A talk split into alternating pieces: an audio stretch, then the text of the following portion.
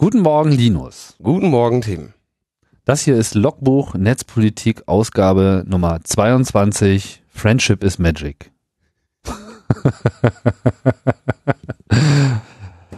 ja. Auch wenn man sich mal streitet, das lehrt uns ja die, die Pony-Serie, wenn man sich mal, wenn es einen Konflikt gibt. Ja. Und äh, es gab ja, wie wir in der letzten Woche berichtet haben, den Konflikt zwischen dem Friedrich, dem Friedrich, dem argen Wüterich und äh, der Sabine, der Trine oder wie auch immer so. Die hat, äh, die haben sich ja nicht einigen können über die Vorratsdatenspeicherung, obwohl Mutti ja gesagt hat, wollen wir. Ähm, Mutti ist in. Hm? Mutti ist in. Angela Merkel. Angela Merkel. Und äh, man muss ja die Internetfachbegriffe auch ach ja, äh, ach ja, ja erläutern, ja, weil sonst äh, wird es ja immer so ein bisschen schwierig. Genau, also wir, wir hatten das ja letzte Woche sehr weit ausgebreitet und heute ist der 26. April und heute ist Stichtag. Ähm, bis heute hätten die fertig sein müssen und äh, siehe da, es ist tatsächlich.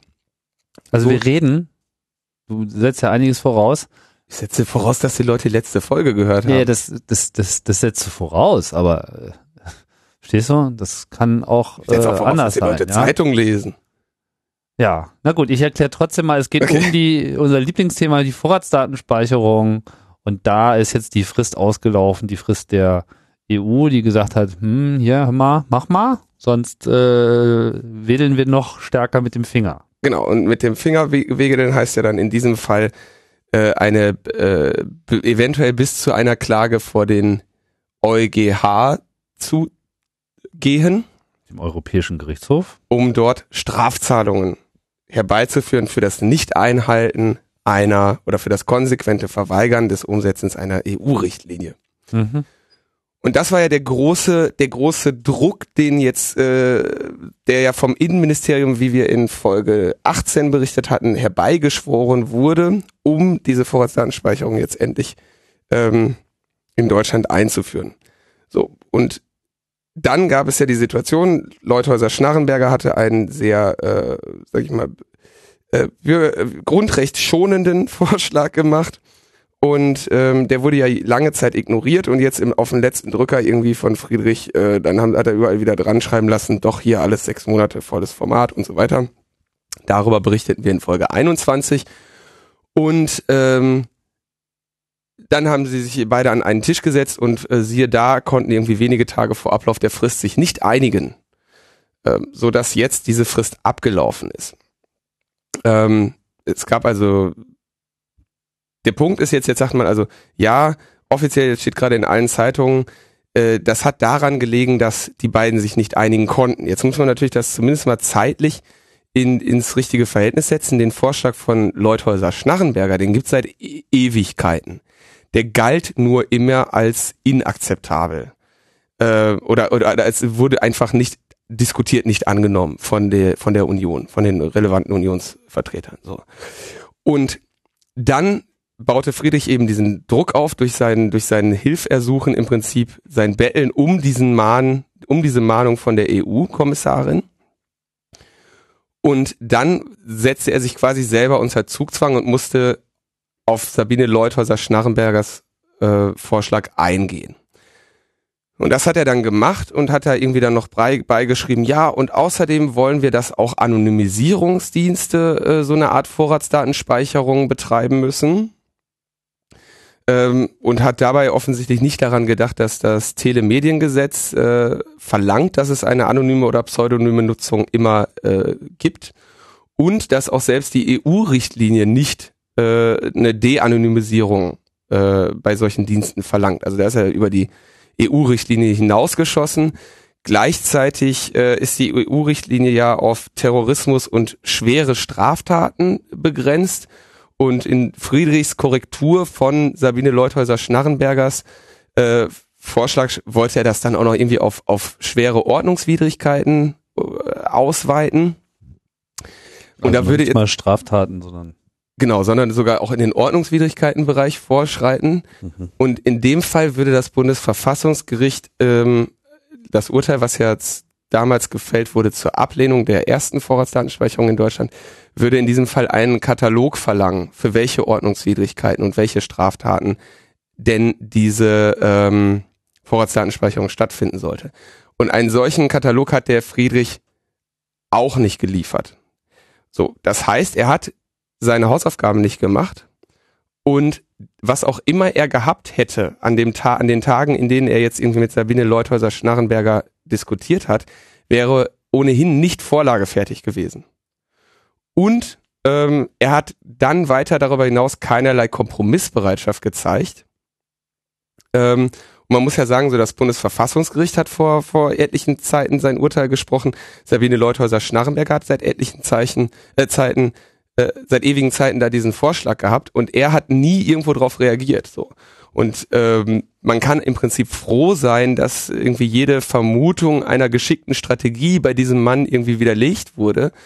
Ähm, er hat es einfach, ähm, also er ist wirklich derjenige, der seine Hausaufgaben nicht gemacht hat. Man könnte sogar sagen, ähm, man muss eigentlich ihm danken, dass, äh, dass, dass wir jetzt erstmal äh, offensichtlich als Regierung die, die Regierung die Entscheidung getroffen hat, wir lassen es jetzt mal darauf ankommen, äh, was die EU macht. Wir erinnern uns, ähm, die EU-Kommission kann sich da jetzt irgendwie in Bewegung setzen, ist ja aber selber noch gerade bei der Revision dieser Richtlinie. Es ist ja eine Änderung zu erwarten. Ähm, oder zumindest eine, ja, es ist eigentlich eine Änderung zu erwarten, dieser Richtlinie. In welche, in welche Richtung? Naja, wenn die, je nachdem wie die Evaluation ausgeht, sollte man ja hoffen, dass die auf, äh, auf EU-Ebene auch nochmal anders diskutiert wird, diese Richtlinie. Da gibt's ja durchaus äh, sehr viele Gegner, die da auch auf EU-Ebene vertreten sind. Insofern, äh, so oder so kann man davon ausgehen, dass zumindest eine e Änderung möglich ist. Ja, und diese, diese Richtlinie noch nicht in Stein gegossen ist, weil, wie wir auch gesagt haben, Irland ja auch schon ähm, die Klage gegen diese Richtlinie am EuGH äh, anhängig hat. Mhm. Das heißt, äh, es gibt im Moment wenig, also auch aus ökonomischen Überlegungen, eigentlich wenig Grund, diese Richtlinie jetzt umzusetzen. Noch dazu sehr interessant, äh, jetzt wird ja gerade in den, äh, in, den, in den Zeitungen groß diskutiert, ja, und bis zu 30 Millionen Euro im Jahr Strafzahlungen könnten auf Deutschland zukommen. Da ist äh, schön zu, zu wissen, dass es aktuell 74 derartiger Verfahren gibt, äh, oder derartiger Konflikte gibt zwischen EU und Deutschland, die bestimmte Gesetze angehen, äh, die in Deutschland gültig oder nicht gültig sind oder was auch immer, die in, gegen irgendwelche EU-Richtlinien verstoßen. Darunter zum Beispiel das VW-Gesetz. VW-Gesetz ähm, betraf damals die äh, Umformung von Volkswagen in eine Aktiengesellschaft wo quasi gesetzlich verankert ist eine Sperrminorität für das Land Niedersachsen. Das heißt, die haben zwar nur etwas über 20 Prozent, aber niemand anders kann, egal wie viele Aktien er kauft, mehr als 20 Prozent Stimmanteil bekommen. So früher, früher hieß das volkseigener Betrieb. Genau, das, heute heißt das halt Sperrminorität, ja. Äh, so dass, dass Niedersachsen, egal was ist, wenn, wenn ich jetzt 80 Prozent von Volkswagen kaufe, kann ich nicht über, kann ich nicht über Niedersachsens Anteile stimmen. Ähm, so eine Sperrminorität ist äh, verstößt aus, aus relativ offensichtlichen Gründen gegen die Prinzipien des freien Marktes, weil sich jetzt niemand, äh, keine Heuschrecke kann sich jetzt äh, Volkswagen kaufen. Das war ja auch der, die Idee hinter diesem Gesetz. Ähm, da gibt's zum Beispiel äh, anhängige äh, Beschwerden und, und Konflikte, ja, und, und noch dann 73 weitere. Insofern diesen einen mit der Vorratsdatenspeicherung, der macht den Kohl dann nicht fett. Ähm, was gibt's sonst noch zu der, zu der Sache zu sagen? Ach ja, und gerade kriegte ich dann noch die äh, Pressemitteilung des ECO rein. ECO, das ist ja der äh, Provider-Verband, kann man ja so einfach vereinfacht sagen. Da sind nicht nur Provider drin genau, also organisiert, also, ne? Der Internetwirtschaft, glaube ich, heißt es. Ne? Genau, hatten wir nicht sogar schon mal, äh, ja, da, hatten wir. wir hatten die Verband der deutschen Internetwirtschaft hatten wir schon mal auch die Mitglieder teilweise so ein bisschen hier. Hatten äh, wir.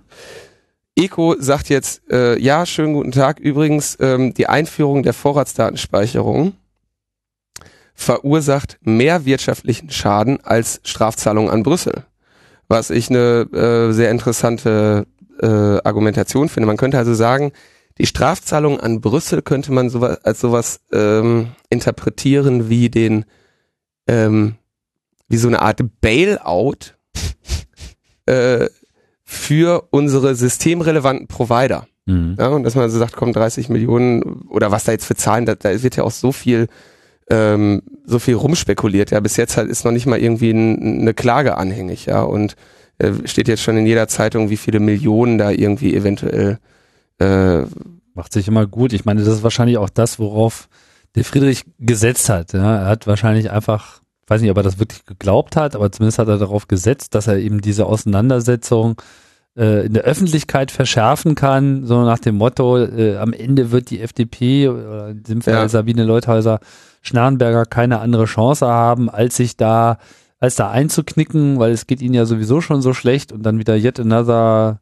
FDP is losing Story, wobei das umgekehrte ja, ja. sozusagen eigentlich äh, die Wahrheit darstellt und ich ja, weiß ich nicht, ob das jetzt seine Intention war. So stellt sich mir das ein bisschen dar und mich wundert das jetzt auch nicht, dass er damit auf Granit beißt, weil ich denke, wenn bei Sabine Leuthäuser Schnarmer, ich glaube, die geht, das hat sie auch schon mal gezeigt, dass sie das kann, so, und sie kann jetzt sowieso mit nichts anderem rechnen im nächsten Jahr, als dass ihre äh, Amtszeit vorbei ist ich denke, sie wird sich das jetzt nicht mehr, dann nicht mehr die Butter vom Brot nehmen lassen. Dann muss sie sich schon eher vor feuern nicht, lassen. Vor allem nicht, wenn der, äh, wenn der Friedrich dann auch noch irgendwie seine Hausaufgaben nicht macht. Ja, ja, ja genau. Also auch noch so unprofessionell agiert. Ne? Wobei jetzt also äh, vielleicht noch mal ganz kurz diese 30 Millionen mal ins ins äh, rechte Licht gerückt. Ja, das wären bei 80 Millionen Bundesbürgern pro Jahr äh, 37 oder 38 Cent ungefähr. Ne? Mhm.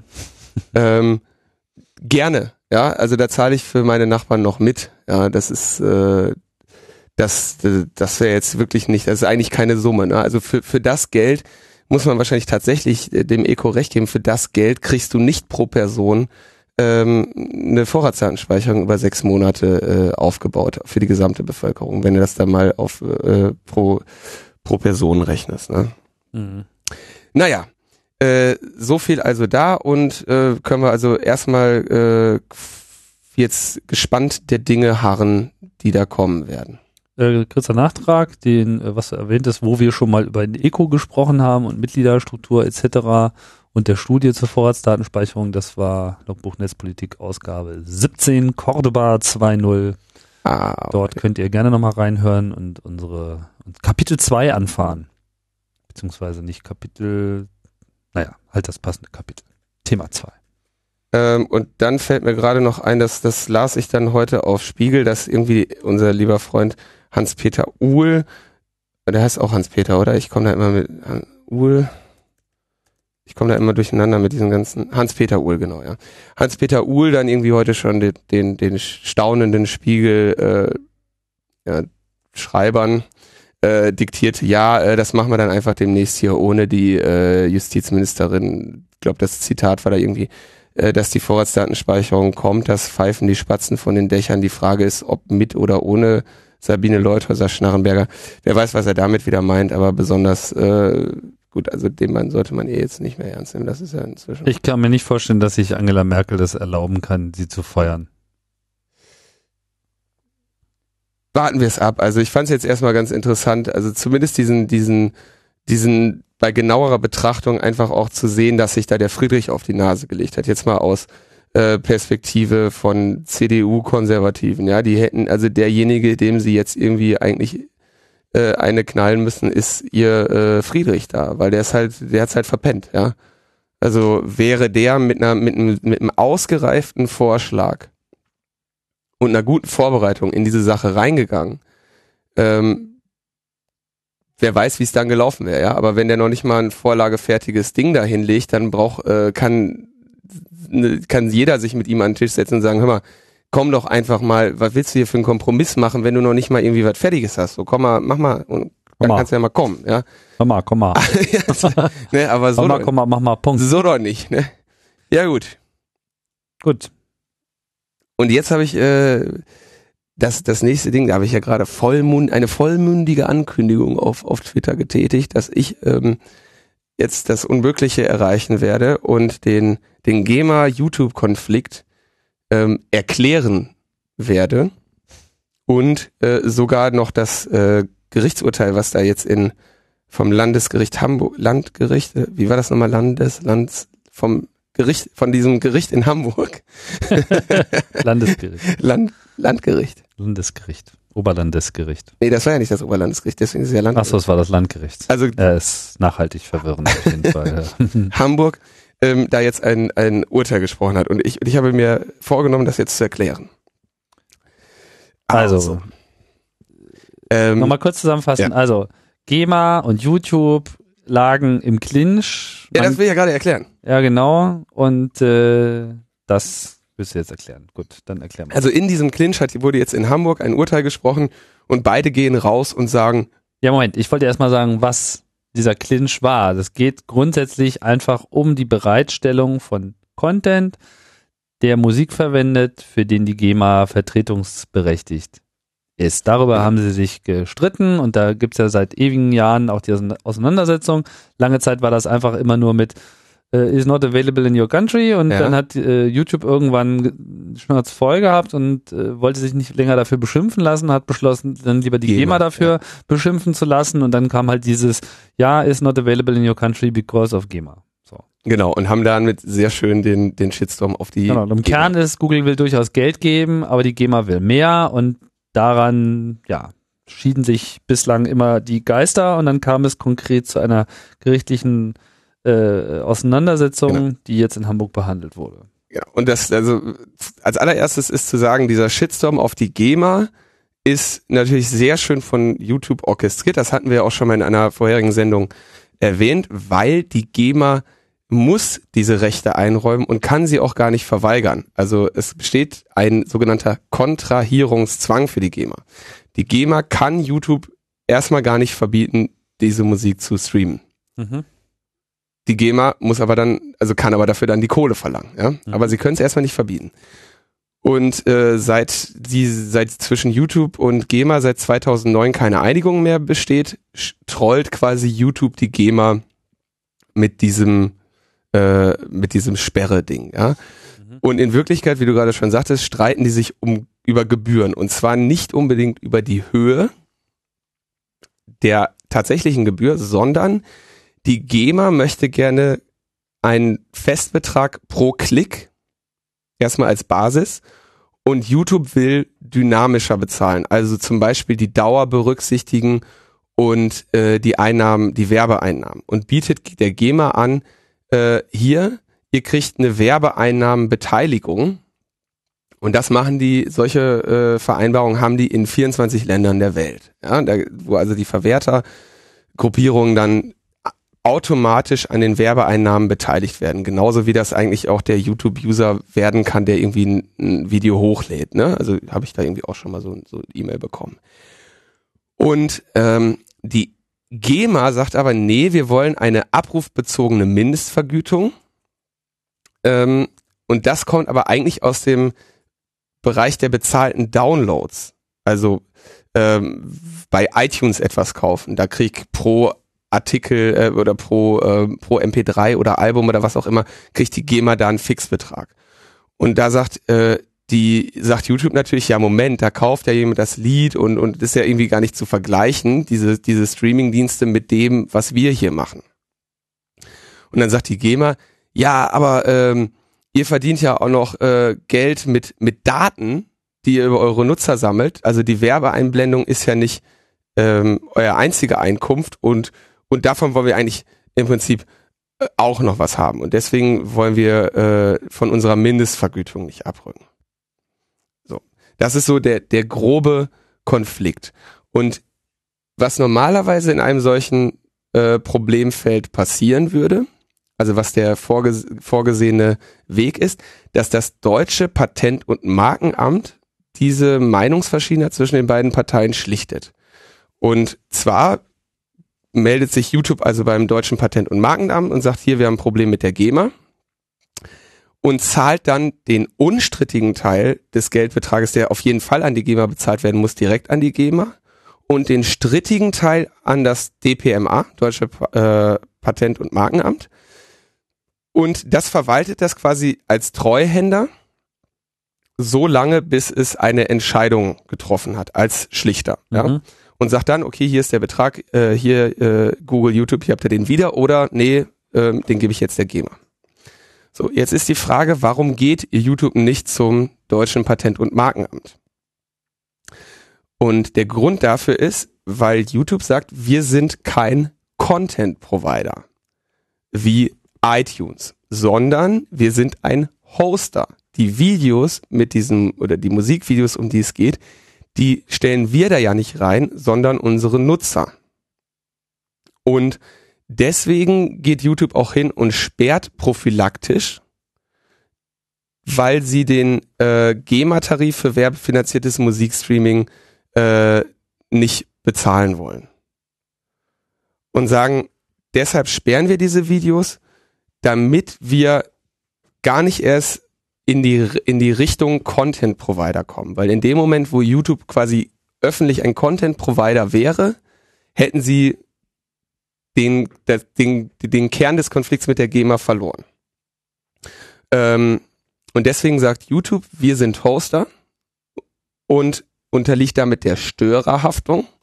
Und die GEMA sagt, nein, ihr seid Content Provider und äh, würde sie deshalb dann diesem ganzen GEMA-Fu im vollen Maße unterziehen. Deswegen ist diese Frage so entscheidend. So, und YouTube sagt, naja, aber wie gesagt, wir sind kein, wir sind, ähm, wir sind nur Hoster, denn wir haben mit dem Content nichts zu tun. Und dann sagt die GEMA wieder, ja, aber man guckt euch doch nur wegen der Künstlerinhalte, also ähnlich wie so eine Disco. Ja, das ist also die Argumentation der GEMA. Ne, ne, wenn ich in einer Disco Lieder spiele, muss ich ja auch an die GEMA bezahlen, weil wenn ich in der Disco keine Musik spielen würde, die Leute im Zweifelsfall nicht kämen. Jetzt mal außen vor gelassen, dass es auch äh, mal außen vor gelassen, dass es eben auch GEMA-freie Musik gibt, ja. Äh, und dann sagt die GEMA, und außerdem YouTube habt ihr ja kontextsensitive Werbung drauf. Das heißt, ihr macht ja schon wirklich was mit den Inhalten. Also ihr, euch ist ja schon, ihr seid aware, was da irgendwie für Inhalte sind, weil ihr entsprechende Werbung schalten könnt. Ja, und so weiter. So. Und es geht also jetzt Täter- oder Störerhaftung. Wenn äh, YouTube Content Provider ist, dann haben sie die Täterhaftung. Und wenn sie Hoster sind, dann haben sie die Störerhaftung. Störerhaftung hatte ich ja, glaube ich, auch schon in einer Sendung erklärt. Das ist dieser Fall, der auch bei einem Blog dann eintritt, in dem Moment, wo ich Kenntnis erlange, dass ich ähm, illegale Inhalte verbreite, oder dass über meine Plattform illegale Inhalte verbreitet werden, muss ich diese entfernen. Also gleiche wie bei Mega-Upload äh, oder, oder solchen, mhm. oder ich habe einen Nazi-Kommentar in meinem Blog immer, in dem Moment, wo mich darüber jemand in Kenntnis setzt, muss ich das unverzüglich entfernen. Störerhaftung. Ich bin aber nicht automatisch dafür verantwortlich. Das wäre Täterhaftung. Mhm. So. Und jetzt kommt das Gericht und sagt, für YouTube gilt eine Störerhaftung. Sie müssen also unverzüglich löschen. Und jetzt sagt YouTube, ja, yeah, wir sind kein Content Provider, wir haben das Verfahren gewonnen. Und die GEMA sagt, haha, sie sind verantwortlich und müssen das sofort löschen und nicht erst nach Wochen. Und deswegen sagt die GEMA, yeah. Jeder hat sozusagen was bekommen. Jeder hat, wertet das für sich als, als quasi als Sieg. Dabei ist es ein Unentschieden. Dabei ist es ein Unentschieden. Ja. Und geeinigt haben sie sich damit ja auch immer noch nicht. Und die Basis der Einigung ja, warte, bedeutet. Es, es geht okay. ja noch weiter. Kommt noch ein zweiter Punkt. Jetzt kommt der zweite. Äh, das zweite Konflikt ist, ähm, sagt die GEMA, ähm, wir wollen aber nicht nur, dass ihr immer, wenn wir euch etwas melden, das löschen, sondern wir wollen, dass ihr Präventionsmaßnahmen ergreift. Ähm, dass YouTube also im Prinzip es, sagen wir mal, idealisiert gesehen ist natürlich technisch unmöglich, ähm, komplett verhindert, dass GEMA-Musik überhaupt auf YouTube landen könnte, beziehungsweise dass diese nach Deutschland gestreamt wird, solange sie nicht bezahlen. Ja, das ist ja der, also das ist ja letztendlich das Druckmittel. Eigentlich möchte die GEMA ja auch, dass die Videos bei YouTube gesehen werden können. Sie will nur entsprechend hohen Geldbetrag dafür haben. Und den hätten sie natürlich auch gerne. Also eigentlich ist auch die GEMA nicht daran interessiert, dass es keine Musikvideos auf YouTube gibt. Und dann sagen sie halt, also das, die, die Taktik der GEMA scheint da zu sein, okay, wir wollen jetzt eure, wir versuchen YouTube die Kosten für die Prävention so hoch zu treiben, also für die Prävention, dass sie letztendlich, also sagen wir mal, das, das Maximum wäre ja, YouTube hat den kompletten GEMA-Katalog, äh, kennt den und muss all das verhindern. Ich weiß, da sind irgendwie 80 Milliarden oder Millionen oder was auch immer Songs drin und das wäre natürlich eine, eine nicht zu leistende Aufgabe bei dem Video-Upload-Raten, die YouTube hat. Ja? Und das möchte eigentlich die GEMA, also die Kosten für die Prävention so hoch treiben, dass der Deal mit der GEMA ähm, für YouTube attraktiv wird. Ja. So, und dann sagen sie also, okay, wir wollen also Prävention. Und dann, Woher nimmst du das? Das ist jetzt eine, eine das ist meine taktische Interpretation okay, dessen. weil man könnte ja auch sagen, dass sie die, die Gunst der Stunde nutzen wollen und äh, meine, in dem Moment, wo sie alles automatisch erkennen würden, würden sie ihnen auch noch riesen, riesen Arbeit abnehmen. Ja, weil äh, sie sich nicht nur sagen lassen könnten, ist GEMA, sondern hier ist, äh, handelt sich exakt genau um das hier. Genau, also genau, zweiter, äh, zweiter wichtiger Aspekt. Gesetzt den Fall, dass die beiden irgendwann eine Einigung hätten, würde ein solches Erkennungssystem es äh, der GEMA sehr einfach machen. Aber haben die nicht sowieso schon so ein Erkennungssystem? Ich meine, irgendwie müssen sie ja auch diesen ganzen Kram jetzt schon erkennen. Und es- Genau. es gab ja auch diese absurden äh, Fälle, wo, äh, das kann ich es nicht genau benennen, aber so der Klassiker ist ja so Geburtstagsparty, alle singen äh, Happy Genau. Birthday und Im? Hintergrund läuft irgendein Lied oder so. Ja. Genau. Genau, und das macht YouTube nämlich auch tatsächlich. Mhm. Und zwar haben sie zwei äh, Techniken, die da offensichtlich zum Einsatz kommen. Oder eine Haupttechnik, das ist dieses Content-ID. Also sagen wir, in dem, in dem Moment, wo ich jetzt ein, ich lade ein Musikvideo da hoch und dann kommt GEMA und sagt, hier äh, ist GEMA. Ähm, in dem Moment äh, greift ja die Störerhaftung und YouTube muss dieses äh, Lied dann sperren. Und das machen sie, indem sie im Prinzip die Eingangsdatei äh, bestimmten Analysen unterziehen, also irgendwie sagen, okay, äh, da läuft irgendwie dieses Lied drin, ähnlich wie dieser Shazam-Algorithmus, in dem man irgendwie die Musik erkennt und gleichzeitig kann man ja auch einfach einen Hash noch über die hochgeladene Videodatei und so werfen. Also machen alles Mögliche, um das dann zu verhindern. Aber ähm, das Problem ist, dass das nicht funktioniert bei ähm, unterschiedlichen Dateien und Remixes zum Beispiel. Ja, oder, oder eine Live-Version. Gleiche Lied in der Live-Version kann YouTube dann nicht erkennen. Ja, also der, der Kern dieses Streits wäre also, die GEMA sagt, du darfst dieses, wir haben euch doch gesagt, ihr sollt dieses Lied nicht mehr spielen. Und äh, deswegen geht die GEMA davon aus, dass keinerlei Versionen dieses Liedes äh, irgendwo gespielt werden können, mehr dürfen. Während YouTube weiß, okay, diese eine Datei, äh, dieser eine Audioteil darf nicht vorkommen und nur danach fahnden kann. Das heißt, dann eine Live-Version oder so nicht filtern kann mit den technischen Mitteln. Hm. Und die zweite Möglichkeit ist also dann noch so ein Wortfilter, also darauf zu achten, wenn das Video heißt, äh, so und so GEMA-Künstler singt GEMA-Lied, ähm, dass dann dieses Video von vornherein irgendwie ähm, So sue me. ähm, gesperrt wird. So und ähm, da urteilt das Gericht. Ähm, also um es nochmal zusammenzufassen, GEMA sagt, wenn wir das einmal gemeldet haben, wollen wir das Lied nie wieder bei euch irgendwie sehen. Und YouTube sagt, na, wir geben uns doch alle Mühe, aber es gibt Remixes. Und dann sagt das Gericht, ja, YouTube muss ähm, diese Präventionsmaßnahmen ergreifen, aber nur für gemeldete Sachen, gemeldete Interpreten und Titel und nicht für den ganzen GEMA-Katalog. Und auch nicht rückwirkend für den aktuellen Bestand. Das heißt, ähm, letztendlich ähm, sagen sie, okay, YouTube muss weitermachen wie bisher. Wenn eine Meldung kommt, äh, müssen sie alles Mögliche er- machen, um das, zu, um zu verhindern, dass das nochmal Ja, aber wie Ähm, bezieht sich das auf Remixe? Also das heißt, der Remix muss dann auch noch gemeldet werden oder was sagen Sie damit? Ja, das ist, das ist so ein bisschen die Frage. Da sagen sie also, es muss, da- das generell Mögliche muss getan werden und ähm, vor allem schneller, weil in einem Fall hat es irgendwie bei YouTube sechs Wochen gedauert und das muss also, da, da urteilt das Gericht, das muss also schneller vonstatten gehen. Ähm, aber ähm, der Aufwand soll nicht unverhältnismäßig werden. Das heißt, oder er, er muss verhältnismäßig bleiben.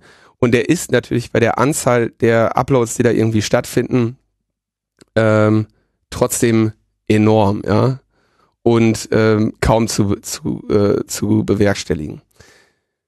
So, also, Fazit ist, äh, YouTube geht jetzt also lächelnd nach Hause, weil sie schon mal nicht als Täter haften und ihren äh, bisherigen Videobestand nicht auf Rechtsverletzungen überprüfen müssen. Und die GEMA geht lachend nach Hause, weil das Gericht YouTube letztlich doch Filter- und Sperrmaßnahmen auferlegt. Hm. Die YouTube aber sowieso im Moment schon ergreift. Also ehrlich gesagt, ähm, So richtig viel ändert sich eigentlich erstmal es gar nicht. ändert ne? sich eigentlich gar nichts. Ja. Äh, es, es hat sich irgendwie der Status quo äh, im Prinzip zementiert. Und ähm, es gibt eigentlich ja, das war ja auch schon relativ schnell zu vernehmen, keinen Grund, warum jetzt eine der beiden Parteien ähm, da noch Revision einlegen sollte, weil, wie gesagt, eigentlich ja beide wollen, dass, äh, dass die GEMA-Titel dort gespielt werden. Eigentlich wollen sie es ja beide, nur sie sind sich über die Bedingungen nicht einig. Du willst es doch auch. Du willst es doch auch. Ja. ja. Und sie müssten jetzt auf, müssten eigentlich mal an einen Tisch. Das heißt, letztendlich ist da nicht, nicht viel passiert, aber die, die Details dessen finde ich ja schon ganz interessant. Ja. Ich hoffe, dass das jetzt verstanden wurde. Ja, ich fand das äh, eine sehr schöne Zusammenfassung, Linus. Hab ich, bin ich jetzt auch ganz ehrlich, in diesem Fall muss ich wirklich auf die Links, die ich auch unten drunter angegeben habe, verweisen. Ganz viel, äh, also ich habe unendlich viel dazu gelesen, alle Artikel, die ich irgendwie finden konnte und derjenige, der mir dann letztendlich geholfen hat, war der von Fabian Rack auf äh, Telemedicus. Der hat es nämlich einfach mal erklärt. Letztendlich habe ich gerade einfach nur seine Analyse wiedergegeben. Hm und, ähm, zu verlinken. Und dann zwei äh, wichtige Texte bei iRights Info, wo nämlich einmal äh, ein GEMA-Vertreter äh, im, in, im Interview war und einmal die YouTube-Vertreterin im, äh, im, im Interview war. Und dann auch jeweils ihre, ihre ähm, Sichtweisen, dargestellt, ihre Sichtweisen haben. dargestellt haben. Gut, Linus. Und nächste Woche ist Republika. Nächste Woche ist Republika. Und äh, das bedeutet, dass äh, wir mit sehr großer Wahrscheinlichkeit. Ich weiß nicht, ob die Wahrscheinlichkeit sehr groß ist, aber wir wollen uns zumindest äh, äh, bemühen, vielleicht eine Sendung von der Republika zu machen. Das wird dann geklappt haben oder nicht, aber mhm. wenn ihr Interesse habt äh, und äh, wenn ihr vielleicht sogar auch vor Ort seid, dann äh, Gebt mir doch mal ein Bier aus. Genau, checkt doch einfach mal hier unseren äh, Twitter-Account, äh, me-netzpolitik, da äh, halten wir euch ja ohnehin äh, auf dem Laufenden, was hier neue Veröffentlichungen betrifft und da werden wir das dann auch entsprechend kommunizieren. Mhm. Wir äh, haben den zweiten Tag, den Donnerstag ins Auge gefasst. Ob das klappt, hängt jetzt noch von diesem und jenem ab. So, und dann klappt es oder es klappt nicht. Das war's. Jo. Bis später. Bis denn.